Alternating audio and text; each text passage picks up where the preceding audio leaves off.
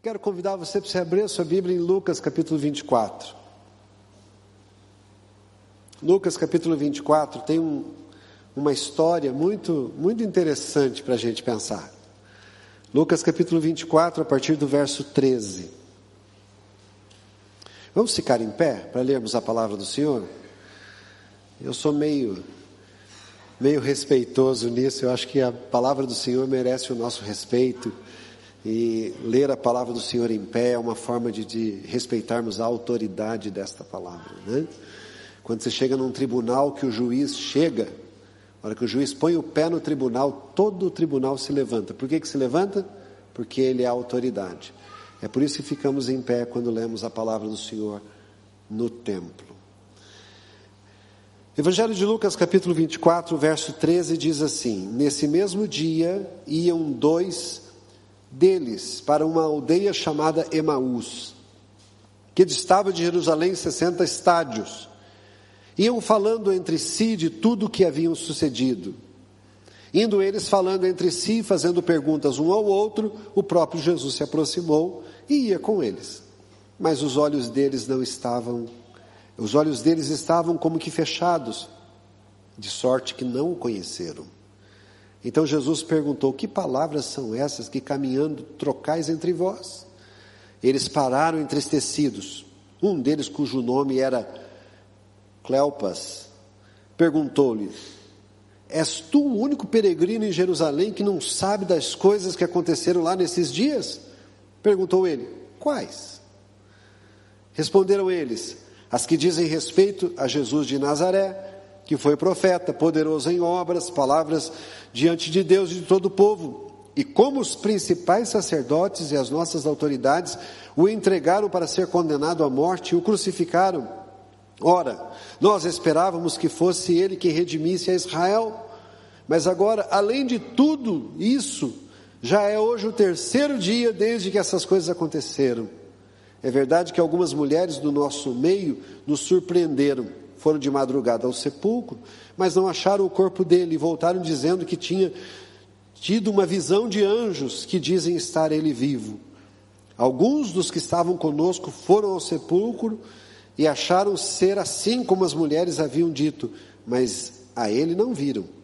Então Jesus lhes disse: Honécios e tardios de coração para crerem tudo o que os profetas disseram. Não era necessário que o Cristo padecesse essas coisas e entrasse na sua glória? E começando por Moisés e por todos os profetas, explicou-lhes que dele se achava em todas as Escrituras. Quando se aproximaram da aldeia para onde iam, ele fez como quem ia mais longe, mas eles o constrangeram e disseram: Fica conosco, pois é tarde, o dia já declina. Então Jesus entrou para ficar com eles.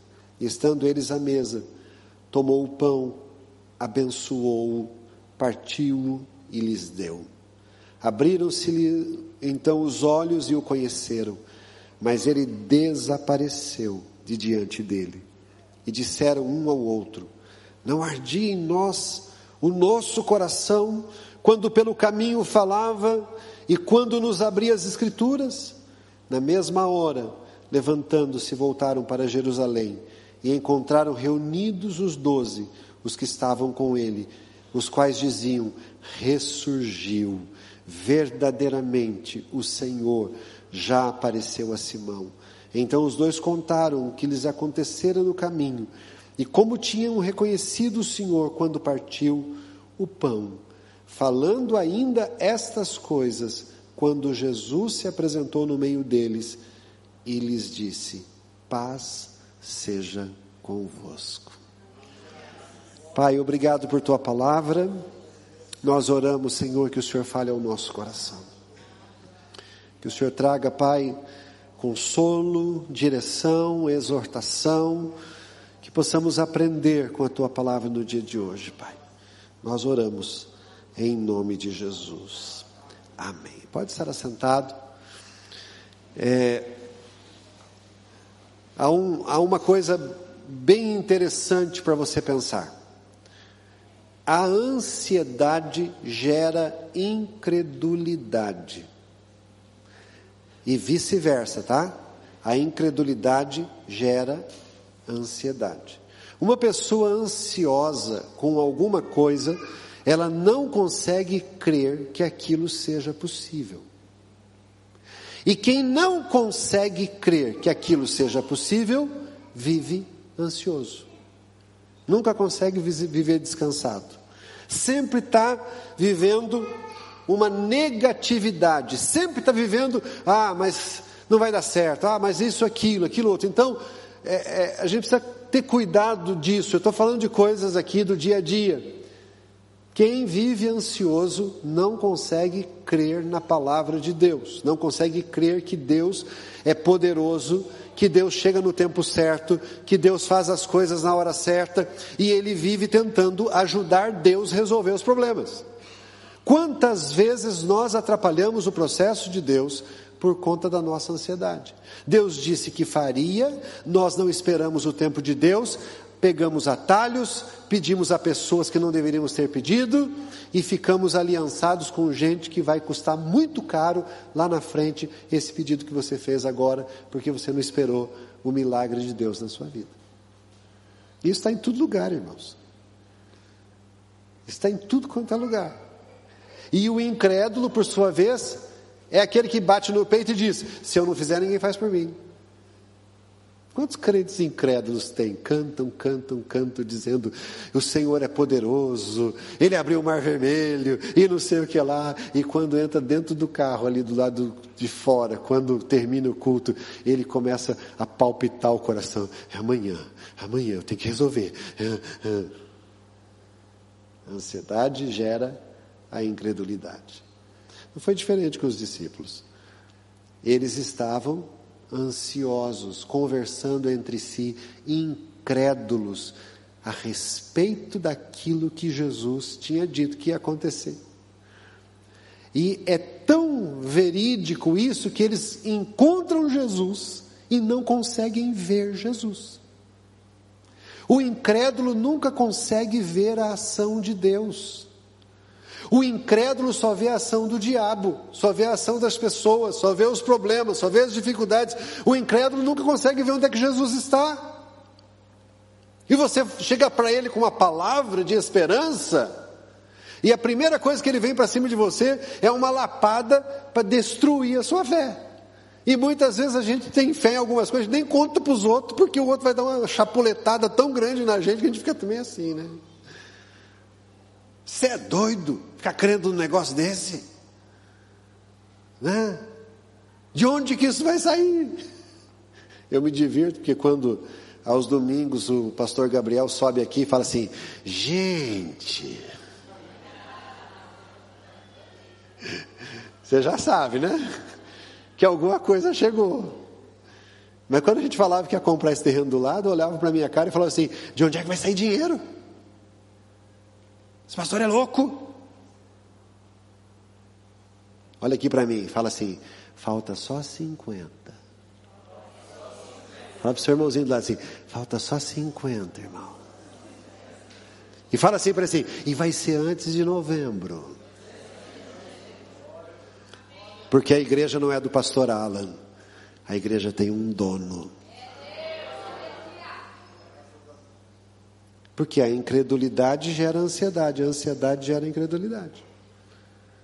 Então, quando a gente não se firma na palavra que o Senhor dá, a gente vive ansioso. A gente vive fugindo. Gente, e principalmente a gente fica dando explicação racional. Irmão, se tem uma coisa mais irracional possível, é a fé em Jesus. Nós vivemos por fé e não por vista, diz a palavra do Senhor. Você não vê pelo que você está vendo. Porque se você precisa ver, então você não precisa de fé.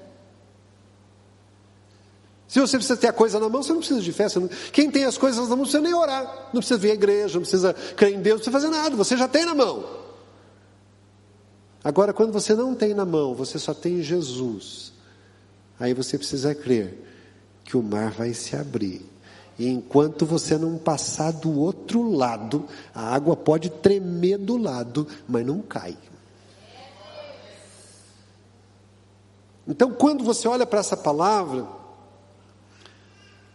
você vê que os, os discípulos estavam é, é, caminhando ali com Jesus, o Senhor, o Salvador, aquele que já havia vencido a morte, mas não conseguiam ver Jesus. E guarda uma coisa no seu coração: quando você diz assim, Jesus é o meu Salvador, é, muitas vezes a gente usa a expressão que Jesus é o Salvador pensando só na vida eterna, tá? Mas a palavra salvação é a mesma palavra, é a, a, a palavra original dela é marpe. Marpe significa curar, curar o corpo, restauração da saúde, remédio, medicação, tranquilidade. Então, quando fala-se que Jesus é o meu Salvador, eu estou dizendo Jesus é o que me tranquiliza, Jesus é o que me cura, Jesus é a minha medicação, Jesus é a minha saúde, Jesus é a minha paz. Eu estou dizendo isso quando eu falo Jesus é o meu Salvador. Quantos aqui tem Jesus por Salvador na sua vida? Então eu estou falando, Jesus é o meu Salvador, Ele que ao longo da minha jornada, da minha caminhada, quando a ansiedade bate à minha porta, eu preciso equilibrar essas coisas e dizer, Jesus, eu quero o Senhor não só como meu Salvador lá da eternidade quando eu morrer, mas eu preciso da Tua salvação. Lembra quando Jesus entrou na casa de Zaqueu? O que, que ele falou? Hoje entrou o que na salvação? Na casa dele? A salvação porque este também é filho de Abraão. O que, que Jesus estava dizendo? Hoje entrou aqui paz, hoje entrou aqui salvação, hoje entrou aqui restauração, hoje entrou aqui saúde, hoje entrou aqui direção, hoje entrou tudo que esse homem precisa. Porque quando Jesus entra, ele vem completo na nossa vida. E quando Jesus vai encontrar, né, com esses discípulos, isso é assustador a gente pensar isso, porque não é só com os discípulos que encontram Jesus não reconhece Jesus. Tem outros camaradas na Bíblia também que aconteceu isso. Lembra do jovem rico? Encontra Jesus, Jesus dá uma orientação para ele, ele entristece o coração, volta atrás. Ele, ele achou que Jesus era qualquer outra coisa menos Senhor. É um profeta, qualquer outro orientador que está aí, volta atrás. Ele volta atrás, ele falou: não. Mas quando Jesus passa lá e encontra Zaqueu, e Zaqueu fica naquele momento ali. Jesus não disse para Zaqueu: Ah, eu vou, qualquer outro dia eu vou, tá? Hoje não dá, hoje não posso ir, eu não vou. Jesus, quando você abre o seu coração, tenha certeza de uma coisa: é na hora que Jesus te acompanha. Jesus não fica fazendo ceninha, né? Dá uma de difícil para ir conosco. Não, ele vai conosco. Quando ele encontra o coração aberto, ele entra. Ele entra na nossa vida. Sabe, ele vai ao seu encontro. Eu aprendo na palavra que Jesus não resiste a um coração contrito e humilde. Sabe, às vezes nós encontramos formas de ver Jesus, parece um Jesus tão difícil, tão duro, tão pesado. Mas eu quero dizer para você hoje que Jesus é leve. Aliás, ele diz para você pegar o fardo dele, porque o fardo dele é leve, é suave, e você vai encontrar descanso para a sua alma. Nós vivemos uma época de tanta ansiedade. E ainda mais esse, esse ano agora aí, onde você vai, o assunto é que o Brasil vai desgraçar. Irmão, guarda uma coisa no seu coração. Sobre esta terra há um Senhor.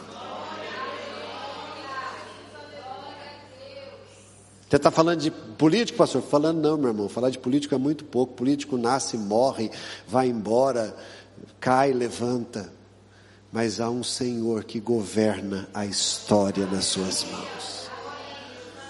E ele diz que agindo Deus, teve um homem há uns anos atrás, final da ditadura militar, colégio eleitoral, muitos aqui não eram nascidos, chamado Tancredo Neves. E um dia ele disse: se eu tiver tantos votos lá no Congresso, lá naquela colégio eleitoral, eu não preciso nem de Deus para ser presidente da República. Foi, ganhou, foi presidente, subiu a rampa num caixão. Se Deus não autorizar, meu irmão, ganhe quem quiser ganhar. Se Deus não autorizar, não governa. Guarda isso no seu coração. Antes de você levantar uma bandeira política ou qualquer outra coisa, lembre-se: o Senhor está sentado no seu trono em glória, e Ele tem a terra por estrado dos seus pés. Eu não sei se o Deus que você serve é esse, mas esta é a visão que eu tenho de Deus. Por isso eu não tenho preocupação ou medo desse ou daquele. Não cai uma folha sequer se Deus não permitir. E se Ele permite você entrar na bonança, na luta, na dificuldade ou não, Ele disse que estaria com você todos os dias da sua vida. E se você encontrar Jesus nas situações, como é que fica? Você consegue ver Jesus no meio das coisas? Ou você está acuado, escondido embaixo da cama, com medo, com um discurso de medo, medo, medo, medo, medo, medo? Falar igual goiano, né, Rubim? Dou conta disso não. Dou conta não. Nós precisamos viver o Evangelho, irmãos, daquela porta para fora. Aqui dentro é fácil, é muito fácil. Daquela porta para fora. Nós precisamos encontrar Jesus lá. Eu desejo que essa semana você encontre Jesus no seu trabalho, encontre Jesus na sua casa, encontre Jesus na rua. Ele te surpreenda. De repente você vai estar numa situação e você vai parar e falar assim: Uai, mas ele desapareceu e eu nem percebi que Jesus estava aqui. Foi isso que aconteceu. Quando eles perceberam que era Jesus, que caiu a venda dos olhos, Jesus, puf, sumiu. Porque Jesus vai criar situações para nós, até que nós possamos perceber que Ele está ali mas ele não vai virar um objeto que eu vou carregar como se fosse um amuleto de um lado para outro, porque ele quer estar aqui primeiro, dentro do nosso coração. E esse texto vai, vai mostrando algumas, alguns paralelos. Primeiro paralelo. Se você pegar lá a partir do verso 13 até o verso 16, vai falar que os discípulos estavam andando de uma cidade para outra estavam ali conversando e dizendo: não estamos compreendendo nada. Eu não estou percebendo nada, não estou entendendo nada. Tá, parece que está tudo bagunçado, parece que está tudo confuso. Eu não sei se isso acontece com você, mas comigo acontece. Às vezes eu fico pensando, meu Deus, eu não estou conseguindo entender. Ainda bem que eu posso descansar, que o senhor não perdeu o controle de nada. Mas se eu for olhar racionalmente, o negócio está tenso. Né? Muitas vezes na jornada cristã nós estamos andando assim. Tem luta, tem dificuldade, tem problema, e você vai conversar com o irmão, é problema, conversa com outro, é problema, conversa com outro, é problema, e nós vamos conversando entre a gente e não conseguimos perceber na caminhada onde é que Jesus está. E nós começamos a dar vazão aos sentimentos do nosso coração. Daí está a ansiedade que eu falei para você. Segunda coisa que que leva alguns cristãos a, a, se, a se esfriarem na sua fé. Aqueles dois discípulos, presta atenção nisso daqui, aqueles dois discípulos estavam conversando acerca de coisas que tinham acontecido na religião deles. Presta atenção nisso daqui. Eles estavam batendo papo, os dois, acerca do que os sacerdotes tinham feito ao entregar Jesus para as autoridades, para as autoridades terem executado Jesus. A conversa deles tinha a ver com a vivência da religião, da prática religiosa deles.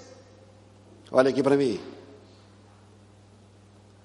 Em quantas mesas você já teve que pastor, igreja, movimento foi o prato principal da sua refeição.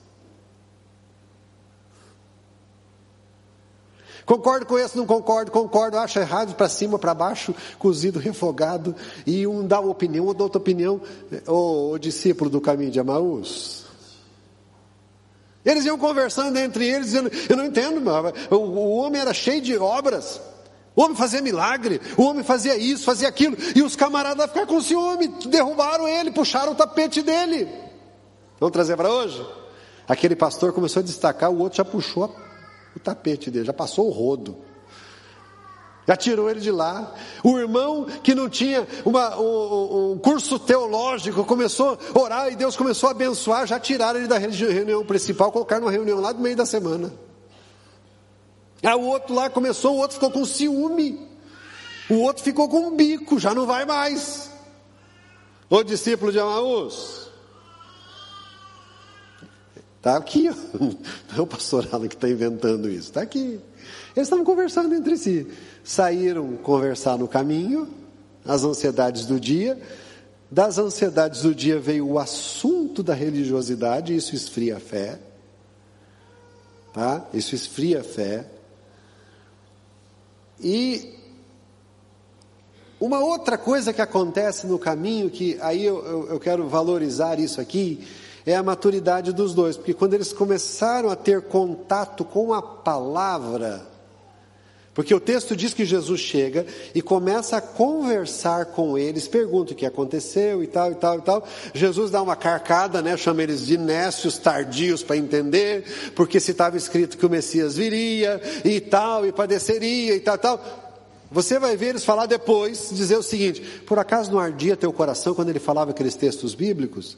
Por que, que ardia o coração? Porque já estava no coração deles o texto bíblico. O Senhor diz na Sua palavra o seguinte: que você não deve se preocupar com aquilo que você vai responder, porque o Espírito Santo vos lembrará. Só tem como lembrar uma coisa que você viu, que você gravou, que você estudou. Então, se você não lê Bíblia, não escuta a palavra, não guarda a palavra, não medita a palavra, não espere que na hora da ansiedade o Espírito Santo vai lembrar alguma coisa, mas o diabo vai lembrar você que o inferno está te esperando que ele veio para roubar, matar e destruir. E se você não tem nada que aqueça o seu coração com esperança, você vai ficar lembrando que ele veio para roubar, matar e destruir. E você é o cardápio da vez. Mas esses dois, guarda isso no seu coração. Esses dois eles estavam conversando e quando eles conversavam, eles começavam a lembrar um para o outro depois que Jesus desapareceu, eles começaram a lembrar o seguinte: rapaz, não, não dava um negócio assim, ardia o coração quando ele falava um versículo, falava outro, a gente lembrava daquilo. Esse arder o coração significa, não te dava esperança, não te, não, não te renovava a fé. Irmão, quando você tem algo que o Senhor já ministrou no seu coração e alguém chega e começa a ministrar a palavra, o teu coração começa a se renovar, a sua fé começa a renovar. O apóstolo diz o seguinte: falando entre vós entre, com salmos, hinos e cânticos espirituais. Tem uma resposta bíblica para o seu coração, a cada circunstância da sua vida, você vai viver menos ansioso. É bem verdade que vão te chamar de louco, de fanático, de qualquer outra coisa, mas quando você olhar para o seu coração, você viverá sem tanta ansiedade. Uma outra coisa que a gente vê é que eles tomam uma melhor decisão da vida deles. Ao caminhar com Jesus, ao ver que o coração deles identificava, aquecia, eles veem Jesus como um peregrino, e quando eles chegam no destino que eles deveriam chegar, que era a casa para onde eles iam, eles convidam Jesus para entrar na casa deles. Isso tem um significado espetacular para nós. Não adianta a gente conversar de Jesus na igreja, em qualquer outro lugar, se eu não trazer, se eu não trouxer Jesus para dentro da minha vida particular. Eu preciso convidar Jesus para entrar na minha vida particular. Você precisa, você precisa. Você que está em casa, você precisa convidar Jesus para a sua vida particular. Falar, Jesus, eu estou indo, mas amanhã eu preciso do Senhor. Eu preciso que o Senhor entre aqui. Eu preciso que o Senhor fale comigo. Sabe quando você passa por circunstâncias que você caiu uma vez naquele pecado, caiu outra vez, depois caiu outra vez, depois caiu outra vez, e aí você chega e fala: Jesus, se o Senhor não intervir, eu não consigo. Traz Jesus para a vida familiar. Fica tranquilo, ele vai colocar empecilho, ele vai desviar aquilo de você.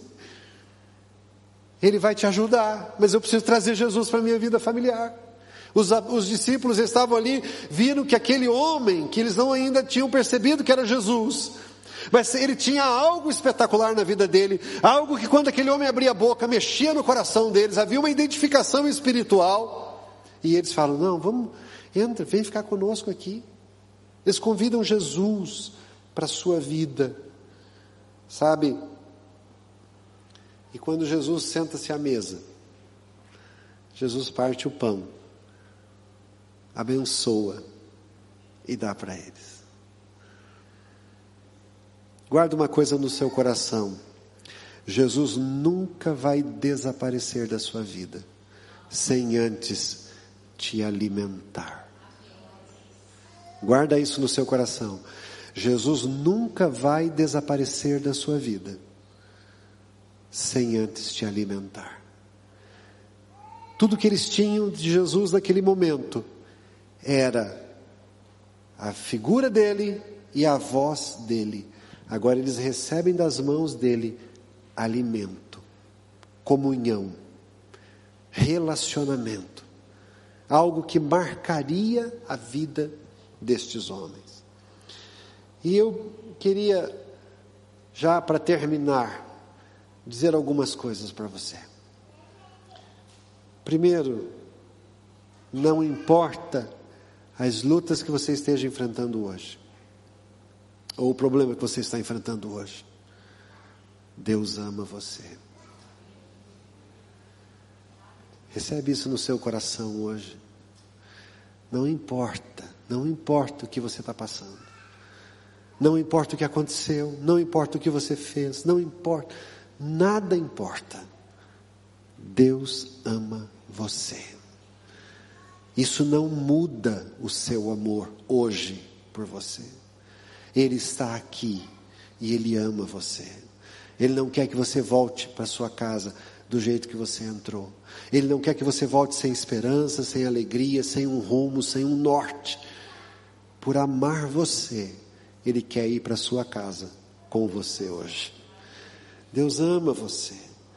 Sabe, às vezes a gente precisa se identificar com esses discípulos que estão lá na, na luta da vida, mas se identifique com, com esses discípulos, mas não deixe a dor desses discípulos impedir você ver Jesus.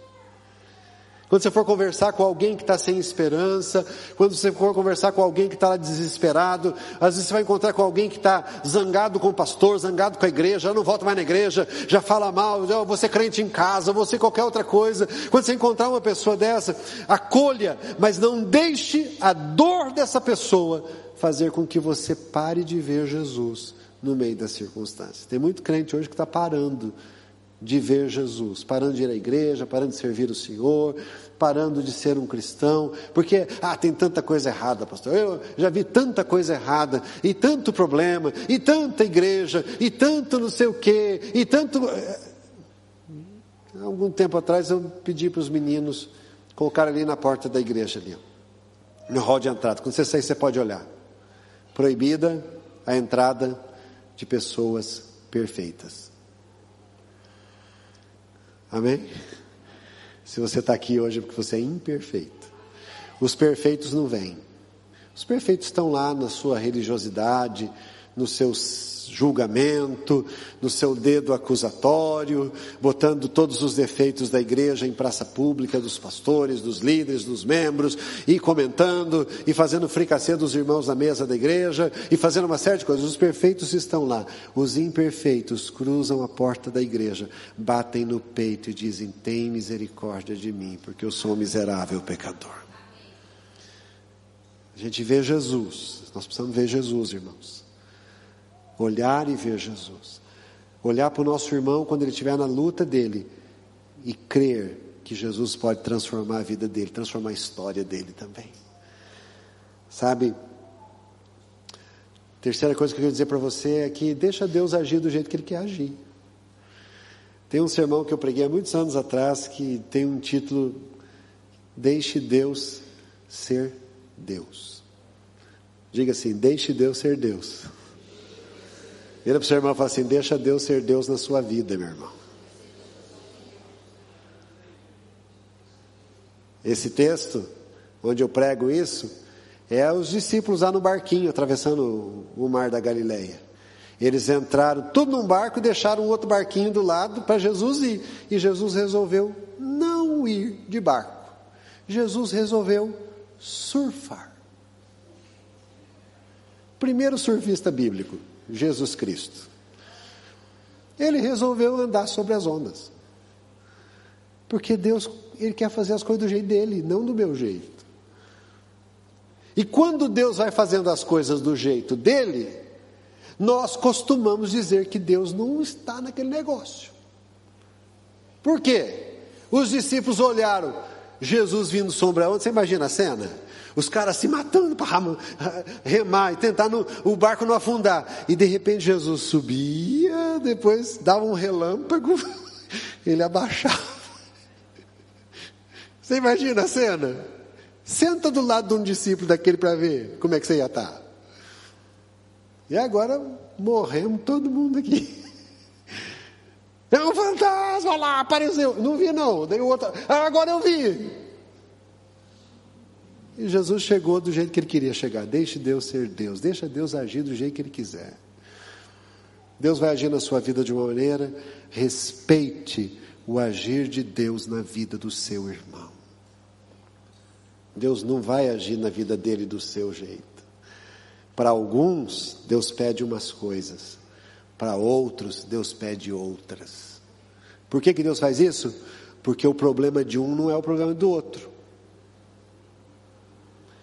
Tem gente que tem problema na área financeira. Então o senhor vai falar para você: você não vai trabalhar com dinheiro. Você sabia que riqueza é dom de Deus, é presente de Deus? Riqueza é presente de Deus. Deus dá para quem quer. Mas o sustento na sua mesa, ele diz que não vai faltar. Agora, riqueza é outra história. Tem gente que nasceu pobre, vive pobre e vai morrer pobre, porque se botar 10 real na mão dele, ele já acha que ele merece um jantar e não vai no culto assistir o culto. Engraçado que não sai nem um amém. Né? Tem gente que não pode ter as coisas, pessoal. Infe... Isso que é conversa de pai para filho, pai para família. Tem gente que não pode ter, porque se tiver, desvia. E como Deus ama você, quer você no céu, Ele não vai dar para você, porque você não tem maturidade para ter aquilo. Tem jeito para mim, pastor? Tem. Cresça. Fala para o seu irmãozinho do lado, se você quer, então cresça.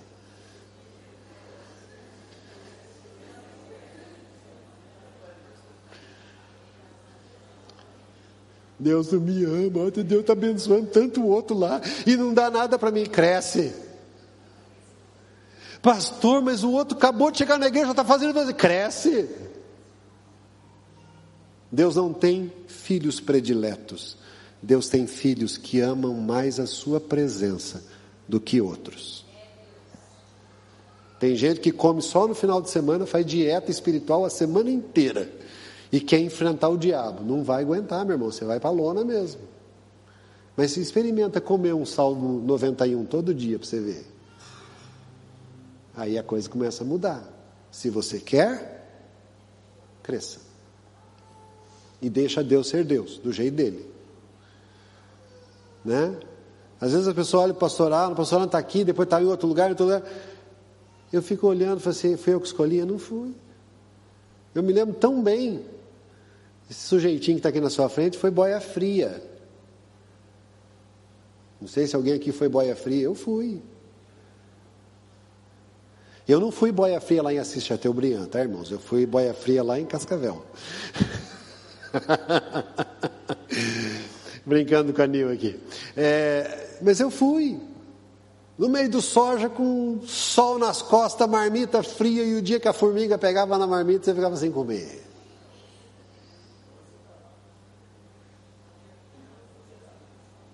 E um dia eu falei assim, passou um avião, eu falei assim, um dia eu vou voar nesse negócio aí, ó. Os meus colegas falam assim: vai voar? Só se for na barriga de um urubu que você vai voar. Aqui?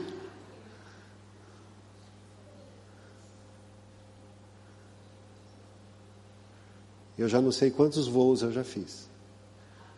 Em quantos lugares o Senhor me levou. Por mim, não. Pela graça dele. Não é mérito nenhum. É quando a gente sabe quem a gente é em Deus. Deus nos leva onde a gente não imagina chegar. E aí você precisa entender uma outra coisa, que a gente precisa estar sempre interessado mais em saber sobre Jesus do que daquilo que ele faz. A gente precisa estar interessado em saber quem é Jesus. Todos os pais que estão hoje aqui passaram pela sessão da música da Ana Paula Valadão. Quem é Jesus? Eu tive duas filhas, tenho duas filhas, e as duas pegavam a sessão do Quem é Jesus, que misericórdia. Só o Quem é Jesus. Mas quando você sabe quem é Jesus, a gente precisa se interessar por quem Ele é.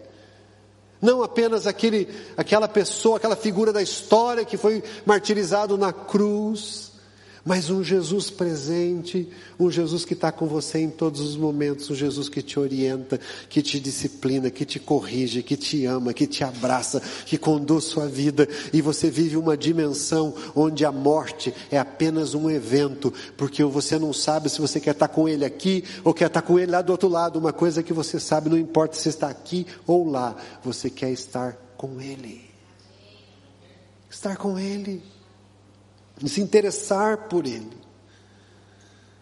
Sabe, convidar Jesus todos os dias para a sua vida. E entenda uma coisa: toda vez que você convidar Jesus, Ele vai.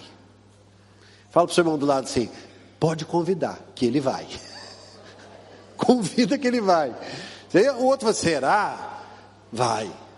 Pastor, mas será que Jesus entra na minha vida, no meu casamento? Entra. Será que Ele entra na educação dos meus filhos? Entra. Será que ele entra nas minhas finanças? Entra na minha saúde, entra nas minhas dores, entra. E ele entra para curar. Lembra que eu falei para você agora há pouco sobre a palavra salvação, que não tem a ver só com, com o final, sair daqui para o céu? Salvação tem a ver com medicamento, salvar, curar. Ele entra na nossa vida para nos curar. E quando ele entra, uma das características é que o nosso coração começa a arder começa a ter mudança de vida. Não é uma filosofia contemplativa que eu fico lá tentando imaginar que eu tenho que colocar um palitinho cheiroso ou alguma outra coisa lá para virar o ambiente. Não. Onde eu estiver, eu sei que a Sua presença vai comigo. Eu sei que Ele estará comigo. E a palavra de Deus é o instrumento que nós temos para ver para além desse mundo natural. Então use a palavra de Deus, enxergue além do mundo natural, enxergue para além das suas expectativas, enxergue para além das suas forças, enxergue para além das suas limitações. Veja Jesus para além de hoje. Veja Jesus que está conduzindo a sua vida, porque ama você e que quer ter você na eternidade. Quero convidar você para você ficar em pé e nós vamos orar.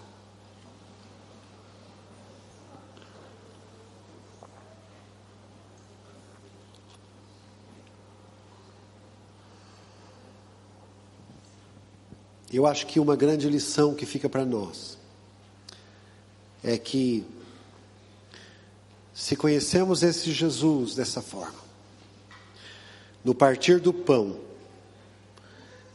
quando nós vivenciamos o nosso cristianismo, a nossa vida, outras pessoas serão alimentadas também. Outras pessoas vão conhecer Jesus. De repente, o pastor Jonathan teve aqui outro dia, Jonathan Júnior, né? E ele dizia sobre as ângelas, né? pessoas que passam pela nossa vida e morrem e nós não aproveitamos a oportunidade para dizer para elas que Jesus amava a vida delas. O convite que fica para mim e para você hoje é: vamos partir o pão essa semana. Vamos partir o pão com quem tem fome. Os campos estão brancos, diz a palavra do Senhor. Os campos estão brancos, mas poucos são os ceifeiros. Isso Jesus fala assim: ore ao Senhor da seara que envie ceifeiros. E eu me lembro aqui que um dia o profeta Isaías estava lá dentro do templo reclamando da morte do seu amigo. E ele escuta uma voz: A quem enviarei? Quem há de ir por nós? E ele se dispõe: Eis-me aqui, Senhor. Envia-me a mim. Tudo que Jesus precisa é você dizer: Senhor, eu estou aqui. Usa a minha vida. Usa a minha vida. Eu queria que você hoje pudesse colocar sua mão sobre seu coração assim e dizer: Senhor, usa a minha vida, Pai. Eu quero te ver no meio das circunstâncias, eu quero te ver no meio das situações, mas para além disso, Senhor, usa a minha vida, Pai. Curva sua cabeça, feche seus olhos e comece a orar. Diz assim.